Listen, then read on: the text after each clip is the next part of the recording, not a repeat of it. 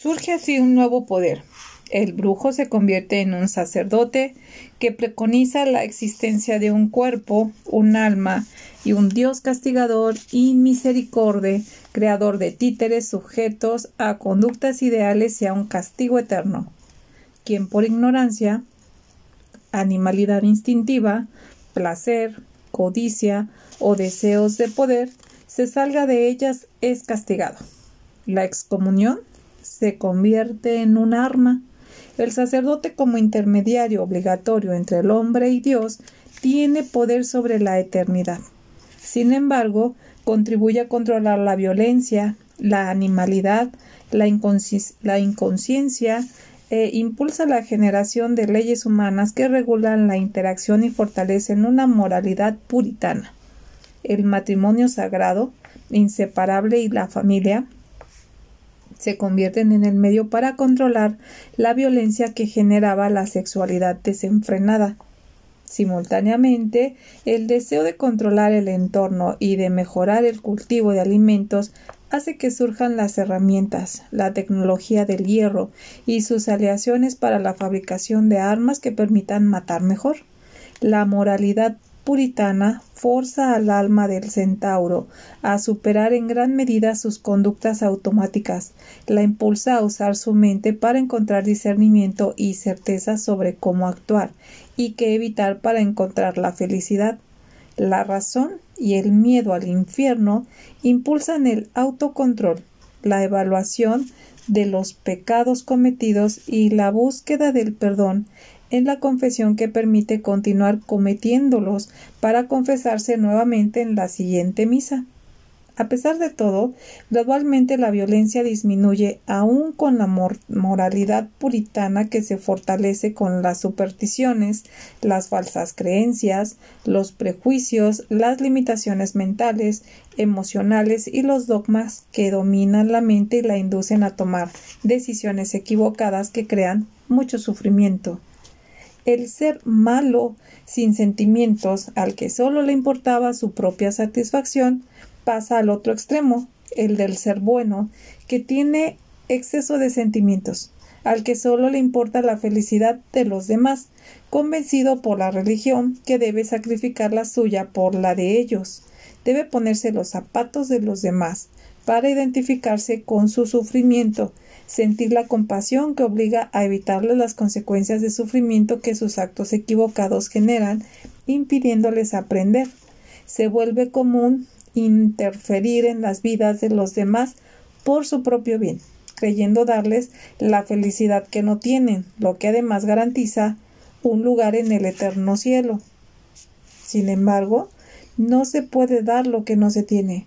Primero se necesita construirlo, y para obtener la experiencia permanente de felicidad, abundancia, salud, bienestar, paz, un entorno perfecto y buena compañía, primero se necesita imaginar que se puede tener todo eso.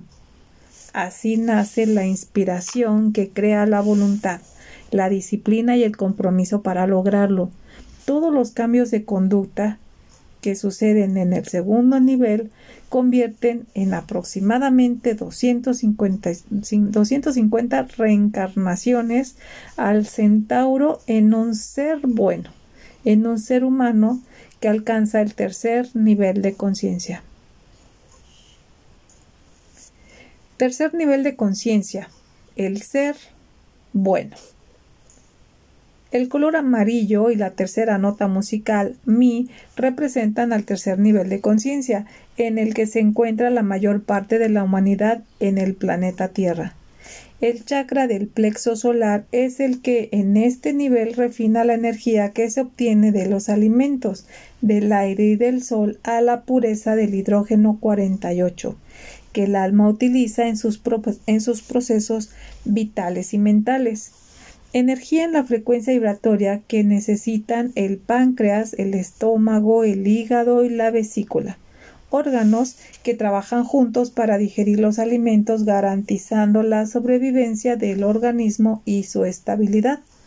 Su glándula asociada es el páncreas, una glándula larga, plana y horizontal ubicada entre el estómago y la columna vertebral que produce enzimas esenciales para digerir los alimentos que de otra manera tendrían que ser evacuados indigestos. Produce el jugo pancreático que le entrega al duodeno conectado al intestino delgado las sustancias que permiten metabolizar los alimentos, compuestos por enzimas, amilasa esencial para digerir los carbohidratos y almidones en azúcares simples, la proteasa, que descompone las proteínas y destruye los parásitos y bacterias que traigan, y la lipasa, que deshace las moléculas de grasas. Su segunda función importante es producir glucagón, que estimula la producción de glucosa y de la insulina que la lleva por la sangre y la entrega a las células. La glucosa es la energía vital que necesitan para mantenerse con vida y funcionando perfectamente. Sin ella las células, los músculos y el sistema nervioso no pueden funcionar. Produce una última enzima, la somatostatina, que controla la producción de glucagón y de insulina para controlar los niveles de azúcar en la sangre.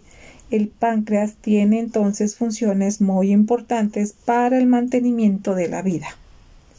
El páncreas se enferma generando diabetes cuando el alma tiene sentimientos crónicos de angustia, desesperación, amargura y victimización, tal vez por la ruptura de un apego que genera la emoción negativa de abandono, profunda decepción y desesperanza estados que construyen la falsa creencia de haber perdido para siempre la felicidad y las dulzuras de la vida. Los procesos autodestructivos de odio de sí mismo logran que el páncreas fabrique menos insulina. Las células no reciben la energía vital que necesitan. La glucosa que no puede llegarle a las células permanece en la sangre, generando serios problemas, enfermedades de corazón, accidentes cerebrovasculares, enfermedades renales, problemas neurológicos y en los ojos. La energía del chakra del plexo solar sostiene y contribuye la personalidad y el sistema de creencias que le dan forma al ego, a la imagen que el alma le proyecta a los demás y al modelo que tiene de cómo funciona la realidad. Ya superada la etapa del centauro, en que la mente funcionaba de manera primitiva y automática, en este nivel se fortalecen los procesos intelectuales y de conciencia de sí misma, que le permiten al alma comenzar a acumular comprensiones, certezas y sabiduría. El exceso de sentimientos que le permitió convertirse en un ser bueno y caritativo la induce a obsesionarse por terminar el sufrimiento que la mayoría experimenta y a sacrificar su felicidad por la de los demás. Sus experiencias e interacciones suceden en una sociedad basada en el dinero y la propiedad privada, dividida en clases socioeconómicas, de límites, pasaportes, abogados y leyes aplicadas por el brazo armado de un gobierno mayoritariamente corrupto. La poca información de sabiduría que el alma tiene como ser bueno la lleva a adoptar la posición de víctima inocente y a acusar a los demás de victimarios. Esto produce estados de rabia, rencor y deseos de venganza, generadores de conflictos, tragedias y mucho sufrimiento. El materialismo dominante impulsa el deseo generalizado por lograr el, éxito y la felicidad que se cree que está en el dinero, las posesiones, la fama y el poder para controlar a los demás, que garantizan sexo sin limitaciones. El éxito, un éxito efímero que solo una minoría alcanza, en una competencia despiadada alimentada por la codicia, el egoísmo y la falsa creencia en la escasez. Ocho de cada diez seres humanos sobre la Tierra tienen la condición del ser bueno al que le preocupa más la felicidad de los demás que la suya. Continuamente identificados con el sufrimiento que ellos experimentan, buscan terminarlo con caridad y altruismo, sin saber que lo necesitan para aprender, trascender las causas que lo generan y evolucionar. Una de cada diez seres humanos aún no han superado su condición de ser malo. Tiene la función de probar con sus conductas erradas el nivel de comprensión que los buenos han alcanzado de generar las dificultades y problemas que son las oportunidades que necesitan para aprender. El último de los diez seres humanos ya logró la condición del ser justo, que le permite servir de ejemplo a los malos y a los buenos sobre cómo vivir en paz y armonía. Examinaremos las cualidades que adquirió cuando veamos el cuarto nivel de conciencia en el que se encuentra. Hay entonces una minoría de seres malos, que son los que generan todas las noticias alarmantes y una gran mayoría de seres buenos que interactúan entre sí reforzando su condición. El gran trabajo para mejorar su vida y alcanzar la paz interior del ser justo requiere que asciendan por los siete subniveles del tercer nivel de conciencia, con voluntad y esfuerzo necesitan realizar una serie de tareas para transformar las personalidades e ir limpiando la falsedad de falsedad los sistemas de creencias que el alma utiliza en cada vida de un proceso que puede tomar aproximadamente 100 vidas. El resumen que veremos a continuación de ese proceso y sus tareas puede servirte para que reflexiones sobre las, imperfecciones que ya has trascendido y puedas ver las que aún te faltan por pulir. Es la sabiduría que acumulas la que te permitirá alcanzar el cuarto nivel, en el que ya no necesitarás aprender a través del sufrimiento, sino buscando la excelencia en todo lo que hagas, con la actitud neutra, alegre, positiva y optimista del ser justo. 1. Controla tu reactividad. Las respuestas automáticas agresivas que dañan tu interacción con los demás y generan conflictos. Eso requiere que construyas la virtud de la serenidad para que digan lo que digan o hagan lo que hagan, no pierdas el control de tus emociones.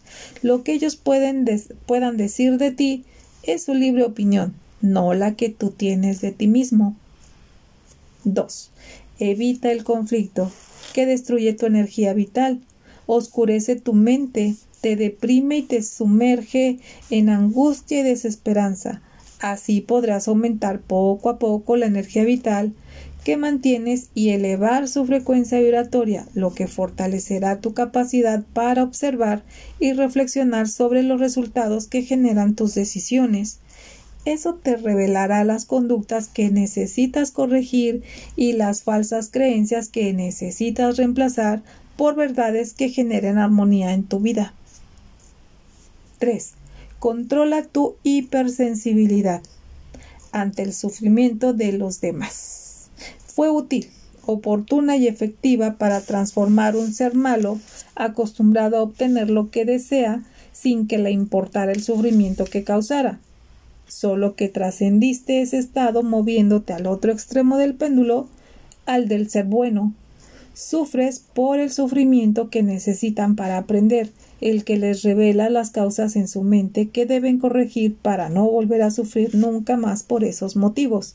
Sufres por las dificultades que les generan sus tareas y los temas espirituales que necesitan comprender en la escuela de la vida. Al identificarte con el sufrimiento de los demás, pierdes energía vital y la claridad que ésta te da, la que te permitiría utilizar las comprensiones que ya has acumulado para ayudarlos con la información que necesitan para superar la ignorancia, las falsas creencias o las conductas equivocadas que generan ese sufrimiento. Cuando solo ves las consecuencias que esas causas en sus mentes generan, no puedes ayudarlos. Al observar sin información de sabiduría el sufrimiento que la mayoría experimenta, no puedes ver el propósito perfecto que éste tiene y calificas la realidad como injusta e imperfecta, lo que puede convertirte en una esponja de negatividad que amargará tu vida. Construyes una falsa creencia en la injusticia divina al ignorar que las circunstancias que experimentas se deben al nivel de conciencia que tienen, a las características de nacimiento que escogieron en el reino de la transición como correspondencias de aprendizaje en esta vida y a las decisiones que libremente han tomado desde entonces. Esa identificación te lleva a olvidar tu propia tarea, al estar enfocado en enviarles, evitarles el sufrimiento que provocan las tareas que tienen que superar los demás. Tu objetivo debe ser convertirte en un ser justo. En este nivel, a tu alrededor siempre habrá seres buenos, dispuestos a ayudar a los que aún no les corresponde esta información. Enfócate mejor en verificarla para impulsar tu evolución.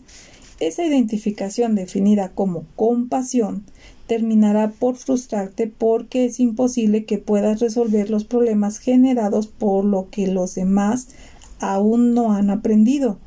Además, no sabes cómo resolverlos ni tienes los medios para hacerlo en la escala en la que quisieras actuar. Algo imposible porque estarías actuando en contra del orden del universo. A ti no te corresponde cambiar las circunstancias externas de los demás, porque su tarea es cambiar interiormente para que esos cambios exteriores de correspondencia sucedan en sus vidas. Eso solo debes hacerlo cuando tu función te lleve a ser parte de una organización de gobierno encargada de resolver los problemas comunitarios y de plantear el desarrollo de la sociedad. En esas circunstancias no estarás sufriendo por su condición, sino implementando los cambios necesarios para el bienestar colectivo. Tus intervenciones para asumir las consecuencias que generan lo que los demás aún no han aprendido pueden llevarte a creer que tu valía depende del reconocimiento y el aprecio que ellos sientan por ti, como un ser bueno y compasivo del que dependen y necesitan en sus vidas. Incluso puede crearte sentimientos negativos, rabia y resentimiento, cuando tus intervenciones o consejos no son apreciados o cuando no siguen tus instrucciones con las que pretendes limitar su libre albedrío, aún para cometer los errores que necesitan para aprender puedes convencerte también que tus buenas acciones te garantizan un lugar en el cielo para la eternidad, lo que revela que no las hacías para el beneficio de los demás, sino con propósitos egoístas. Al asumir las consecuencias que generan sus errores para evitarles el sufrimiento, solo logras que su aprendizaje se posponga y que las dificultades que lo inducen sucedan con mayor intensidad interfieres en su proceso evolutivo impidiéndoles asumir la responsabilidad y las consecuencias que sus errores generan, que son las que les permiten aprender y evitar que se repitan. Ayudarlos con dinero es negarles el pescado, los vuelves dependientes y fortaleces su impotencia. Ayúdalos con información, capacítalos, enséñales un oficio, enséñales a pescar, financia las máquinas y herramientas que necesitan como un préstamo, con el compromiso que lo devolverán, para que sientan que su progreso es el resultado de su esfuerzo y no de tu caridad. Supervisa y guía la venta de lo que su nueva función produzca, sin sobreprotegerlos, sin destruir su autonomía, para que se conviertan en seres autosuficientes con autoestima y confianza interior. 4. Nunca adoptes la posición de víctima inocente. No culpes a los demás o a Dios por las dificultades que atraes o creas de manera inconsciente para aprender y para que te revelen las causas en tu mente, en tu personalidad o en tu manera de ser y actuar. Verlas te permite corregirlas, trascenderlas y evolucionar. Adoptar la posición de víctima retrasa tu evolución, te llena de ira, y deseos de venganza contra el victimario a quien le atribuiste ser el causante de tus dificultades. Esa falsa creencia destruye tu energía vital, te deprime y te deja impotente, resignado en las manos de tu presunto victimario. Seguramente es el originador de la dificultad, porque la causa está en tu mente. Él es solo un actor principal en el libreto que tú escribiste usas tu poder creador para convencerte a ti mismo que no tienes ningún poder, que tu vida depende de circunstancias externas, que depende de victimarios, de la mala suerte, de tu karma o de un Dios injusto y castigador. Al culpar a Dios, dañas la relación más importante que tienes, la fuente de tu creatividad, de tu información, tus, intuiciones, sincronicidades y oportunidades.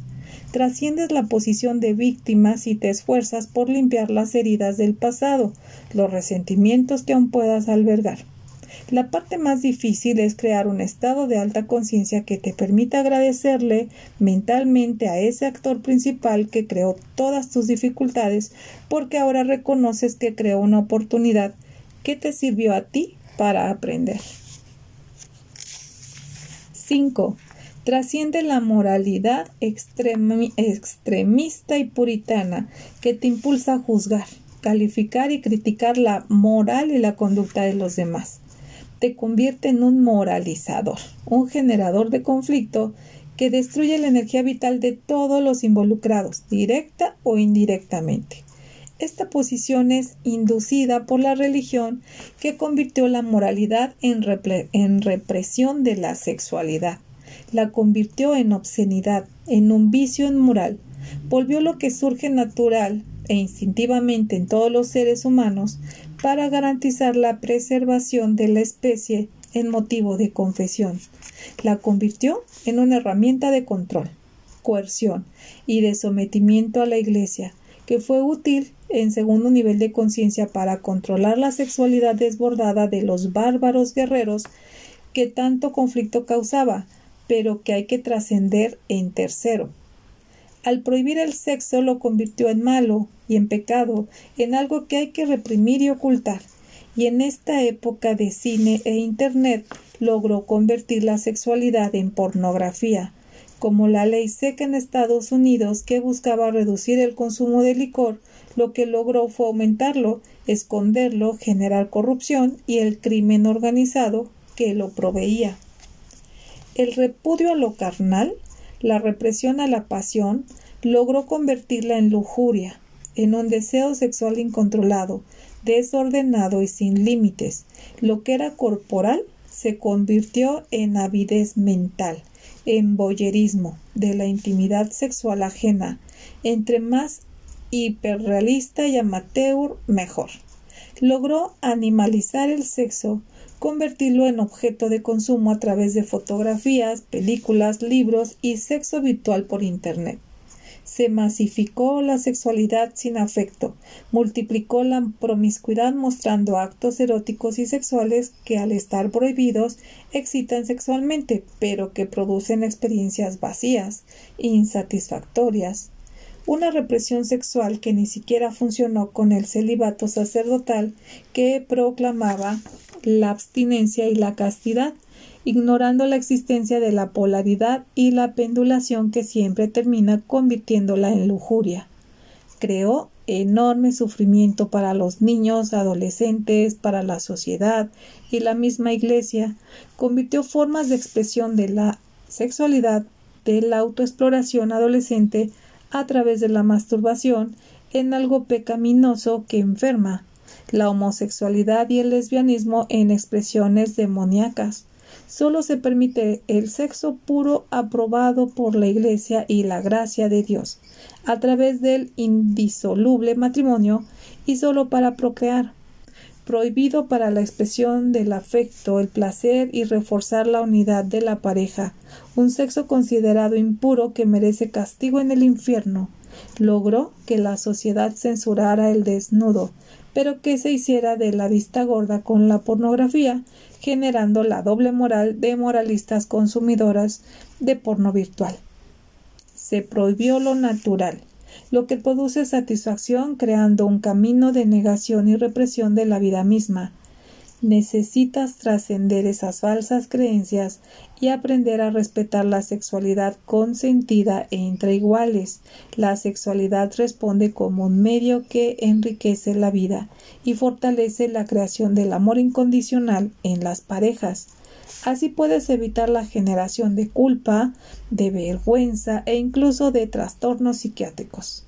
Necesitas entender que el sexo es tu responsabilidad que como todas tus creaciones, decisiones y acciones está sujeta a la ley de causa y efecto que te induce a tomar conciencia con los resultados que genera.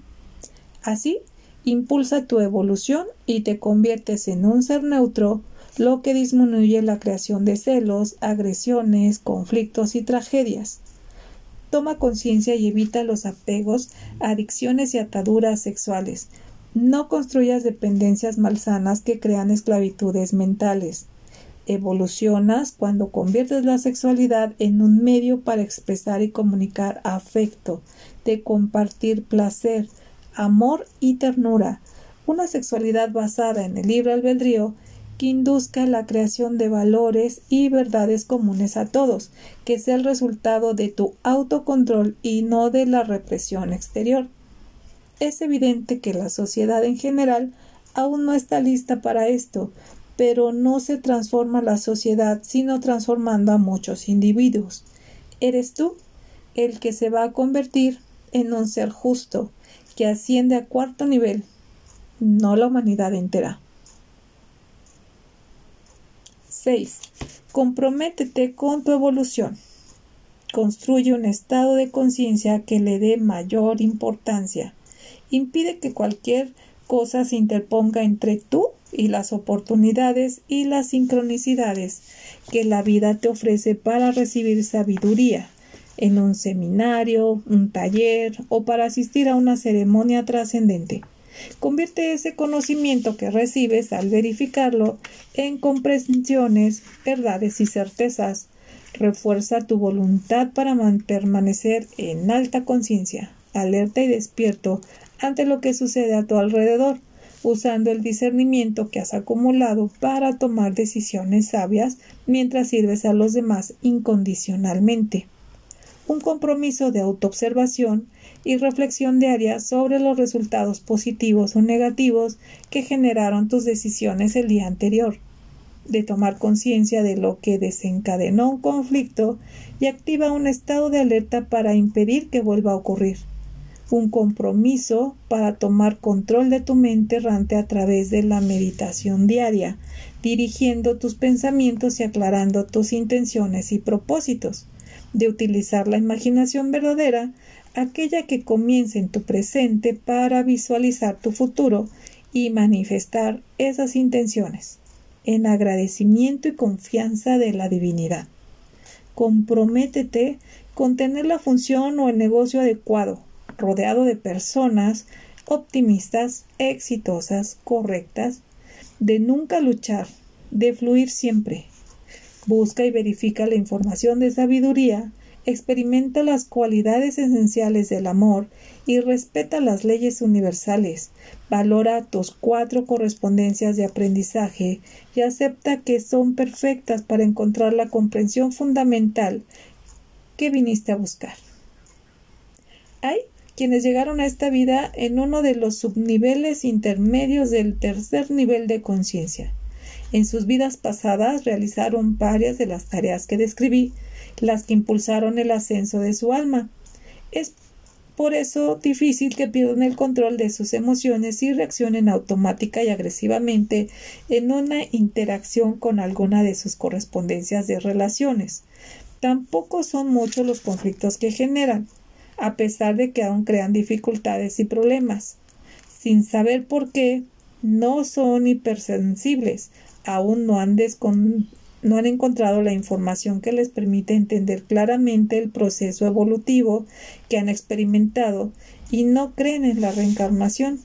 Son pocas las veces que se identifican con el sufrimiento de los demás, tanto para al compararse en su fuero interno con quienes les rodean, pueden llegar a creer que por alguna razón que desconocen son insensibles y poco compasivos.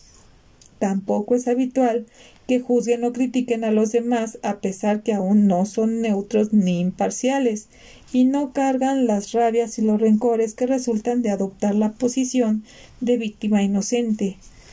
Sus correspondencias de aprendizaje pueden estar en sus relaciones eh, su sexualidad y sus recursos.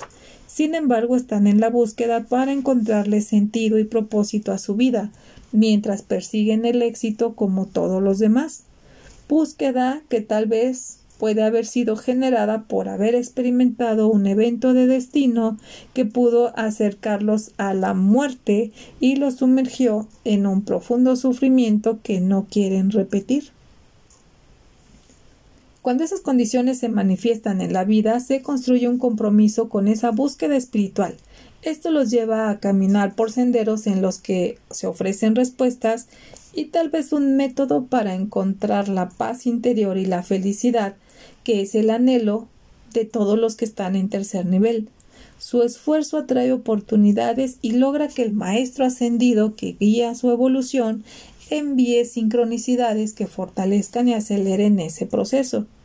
Muchas veces llega a sus vidas un maestro físico que tiene la información de sabiduría que necesitan para que su conciencia dé un salto cuántico.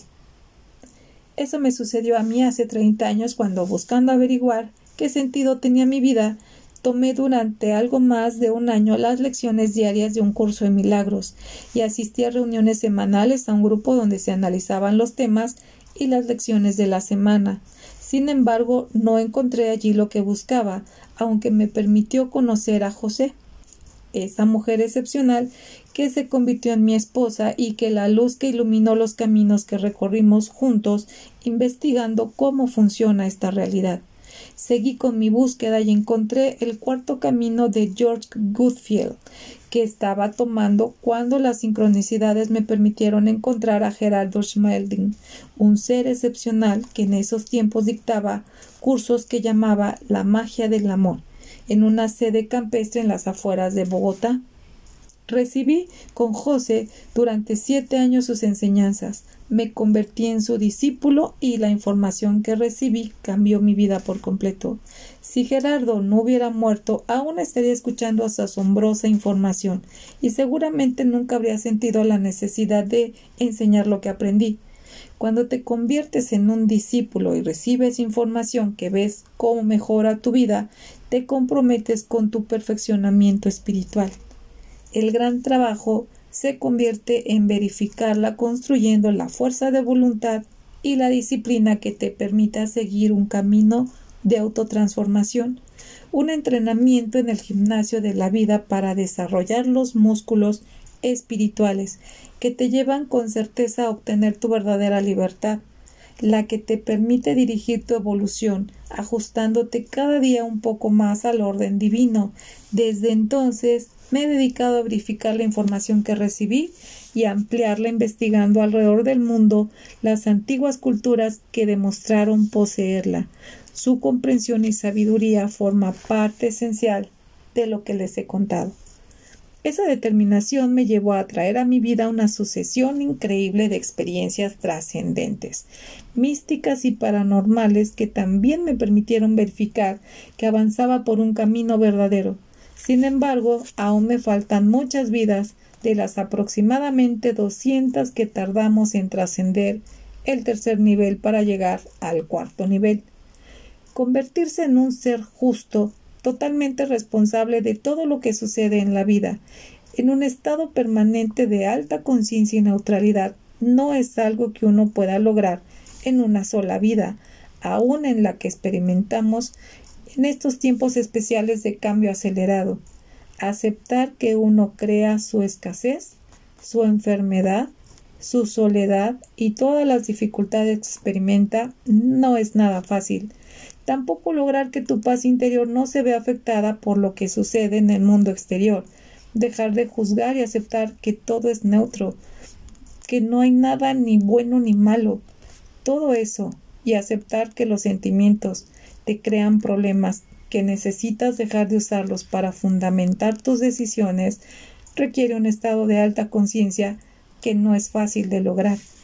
En todo caso, la mayoría ya está en tercer nivel y con los medios de comunicación que nos brindan estos tiempos de cambio, muchos podrán encontrar información que acelere su proceso evolutivo y les permita aceptar que son los creadores de su realidad personal y los co-creadores de su realidad colectiva.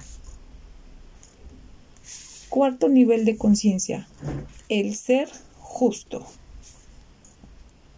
Tu llegada al cuarto nivel de conciencia activa el cuarto chakra, el chakra del corazón, la puerta a la espiritualidad en el centro de neutralidad que conecta lo físico con lo espiritual. Abre tu alma al amor, la empatía, la unidad y la alta conciencia, el chakra refina el hidrógeno extraído de los alimentos y del aire a hidrógeno 24 energía de alta frecuencia vibratoria que facilita el ajustar tu modelo de la realidad a la verdad y acelera tu construcción de cualidades y virtudes. El hidrógeno 24 alimenta la espiritualidad e impulsa la comprensión de los procesos que ordenan la realidad. Conectado a la glándula del timo, maneja el bienestar y la salud del organismo. Madura los linfocitos T que protegen el cuerpo de bacterias, virus y toxinas invasoras y los diferencia con alérgenos para que puedan ser reconocidos y destruidos. El color verde y Fa, la cuarta nota musical, la que resuena en la cámara del rey de la gran pirámide de Keops, representan el cuarto nivel de conciencia. Tu corazón integra las aspiraciones terrenales de tu alma con las intenciones de tu espíritu. Sucede en el momento en que ya no necesitas aprender a través del error y el sufrimiento. Cuando ya hayas acumulado la suficiente información, voluntad y energía vital que permite enfocarte en construir un estado habitual de alta conciencia, enfocado en un mundo de las causas y las y en la espiritualidad. Tu primera tarea es tomar conciencia de la diferencia entre la religión y la espiritualidad para orientar tus intenciones y tu mente en la dirección correcta. La religión propaga el temor constante al castigo de Dios y el camino de la negación, del miedo a la vida, de la vergüenza y la represión de la sexualidad. La espiritualidad es el resultado del amor y tu agradecimiento por el camino de afirmación y gozo de la vida, de libertad y responsabilidad. Es el resultado de tus comprensiones, certezas y las verdades que obtuviste con esfuerzo en tu propia vida. La religión está basada en dogmas, creencias, actos de fe y de obediencia, el fundamento de las sectas que sostienen que solo ellos tienen la razón y la verdad, lo que genera conflicto y separación. La espiritualidad se basa en el respeto, la valoración, la empatía, el disfrute de la diversidad y la autonomía en la unidad. La religión duda de tu esencia divina. Solo un Dios soberano la posee.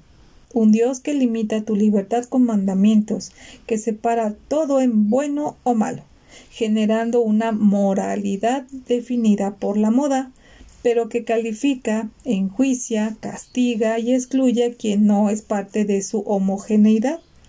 La espiritualidad reafirma tu divinidad, tu perfección y te enfoca en construirlas a través de experiencias que te permiten verificar y comprender lo que significan. No hay separación, eres uno con Dios, libre para decidir tu propio camino sin juicios, sin posesiones extremas excluyentes, en la neutralidad del amor. La religión es de rituales colectivos, de rezos, ruegos y pedidos desde la impotencia que crea y mantiene. No acepta la evolución de la conciencia. Limita la experiencia a un solo nacimiento en el que la suerte determina tus correspondencias y limita las probabilidades que tienes de alcanzar el cielo que preconiza. La espiritualidad es individual. No tiene rituales ni intermediarios entre tú y Dios. Te induce a mantener una disciplina cotidiana de relajación, autoobservación, autoevaluación, valoración y agradecimiento que acelera tu proceso evolutivo. Esa es la tarea no es una obligación, depende de tu compromiso para dedicar tiempo a tu mundo interior, a reflexionar, a abrir el oído de tu mente a las intuiciones, a la meditación que construye la serenidad, a la intención de ser siempre mejor, de tu voluntad para construir cualidades, valores y virtudes que te permitan lograr esa intención. Ese es tu trabajo en el cuarto nivel de conciencia.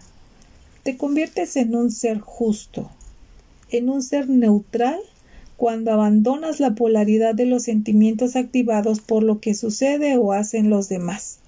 Cuando construyes un estado permanente de observador, de testigo imparcial, que no se adhiere a la posición de ninguno de los puntos de vista que pueden estarse enfrentando frente a ti.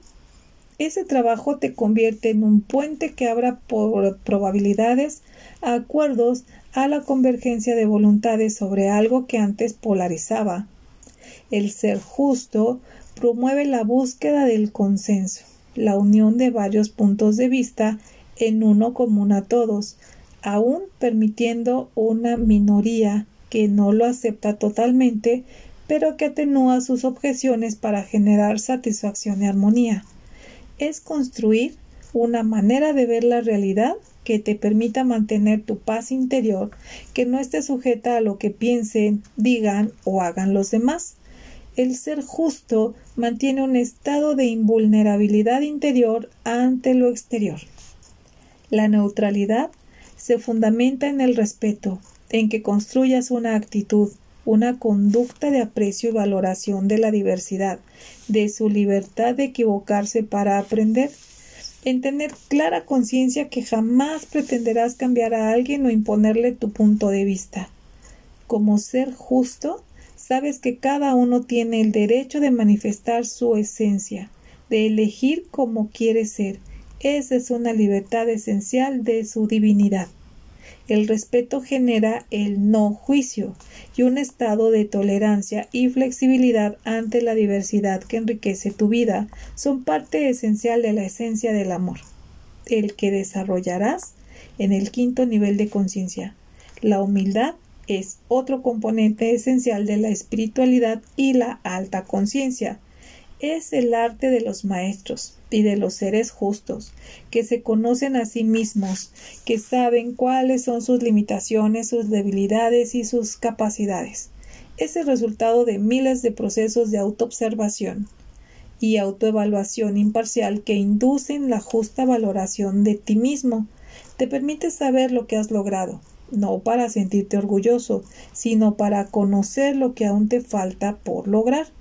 La humildad es resultado de la alta autoestima, la confianza interior y de saber que la vida es dinámica, que todos están en distintos momentos del mismo proceso evolutivo, que todos son iguales a ti en potencia. La humildad también te permite colocarte al nivel de la persona que tienes frente a ti, de hablarle en un lenguaje que entienda, que permita la interacción amorosa.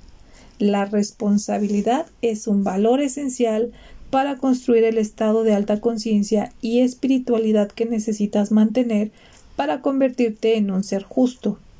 La información de sabiduría que recibiste y verificaste te permite saber que tú eres el creador de tu realidad personal y el co-creador de tu realidad colectiva. Por eso jamás volverás a adoptar la posición de víctima inocente. Eres libre y responsable de todo lo que te sucede.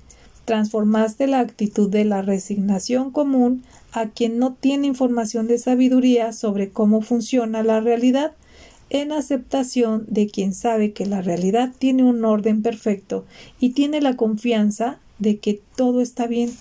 Dejaste de usar el perdón que tanto te ayudó en tercer nivel, porque la información de cuarto nivel te permite saber que no hay a quien perdonar por las dificultades que experimentas, ni siquiera a ti mismo porque las atrajiste para aprender.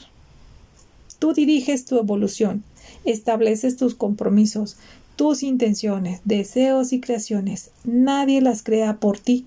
Eres el responsable de tus deberes y si los cumples con integridad, al 120% de tu capacidad te convertirás en un ejemplo, en un ser digno de confianza, sin excusas ni justificaciones. Tu objetivo es resolver problemas, no buscar culpables y actuar correctamente en respecto de las leyes, en respeto de las leyes humanas. La empatía conjuga muchos de los valores y virtudes que hemos visto, las que necesitas para construir construir para convertirte en un ser justo, el afecto por la diversidad, el comprender y respetar su nivel de desarrollo, por amor, no por conveniencia, es compasión consciente por sus dificultades y sufrimientos en la seguridad que les corresponden para aprender.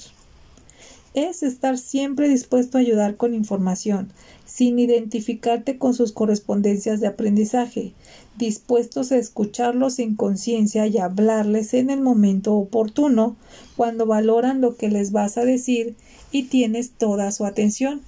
En cuarto nivel, ya no aprendes con el error que cometes, ahora actúas para construir la excelencia, el mejor resultado de los que puede generar tu acción que es la manera de construir cualidades y virtudes. Tu vida, orientada a lo interior, a tu perfeccionamiento espiritual, atrae por sincronicidad y por resonancia experiencias místicas que amplían la percepción de tu conciencia y nuevamente te demuestran que avanzas por el camino correcto. Experiencias que te permiten verificar que todo está interconectado, que todo es parte de un solo ser, que todo eres tú que no hay separación ni dualidad sujeto-objeto. Verificarás que la individualidad es una interpretación generada por modelos desajustados de la realidad, que la conciencia es una sola, que todo es uno. Al alcanzar el estado de neutralidad del ser justo, tendrás acceso a la información de toda tu cadena de reencarnaciones, Podrás acceder a tus registros akáshicos, saber todo lo que has vivido para llegar a donde estás hoy. Le dará un salto cuántico a tu conciencia. Tu cuerpo emocional se convertirá en un cuerpo astral que comenzarás a usar como vehículo para tu mente, lo que te permitirá hacer viajes astrales voluntarios. Contactarás con seres en lo sutil que no necesitan cuerpo físico para existir, lo que te abrirá nuevas fronteras de exploración e información de alta sabiduría. Visitarás lugares de una belleza abrumadora, radiante que te producirán euforia y amor profundo por todo lo que existe. Un proceso evolutivo que te tomará alrededor de cien reencarnaciones, dejándote listo para alcanzar el quinto nivel de conciencia.